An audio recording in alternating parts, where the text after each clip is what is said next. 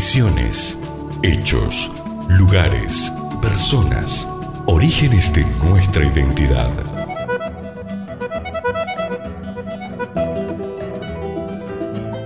Luego de su paso por Candelaria, Belgrano dejó muestra de su grandeza, humanismo y espíritu igualitario, redactando el 30 de diciembre de 1810 en el campamento de Tacuarí un reglamento provisional para la mejor organización de los pueblos de Misiones, a través del cual prohibía la explotación de los guaraníes por parte de los colonos en la cosecha de yerba mate y reafirmaba el derecho de los mismos sobre estas tierras. Este manifiesto representa el primer ensayo constitucional de nuestro país.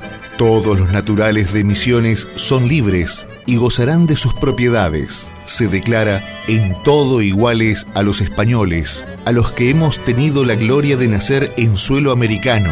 Les habilito para todos los empleos civiles, políticos, militares y eclesiásticos. Este reglamento es considerado la primera constitución de Misiones.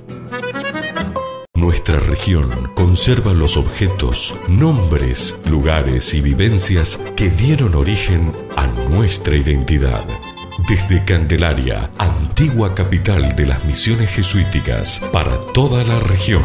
LRH 421, FM del Lago, 95.1, en todas partes.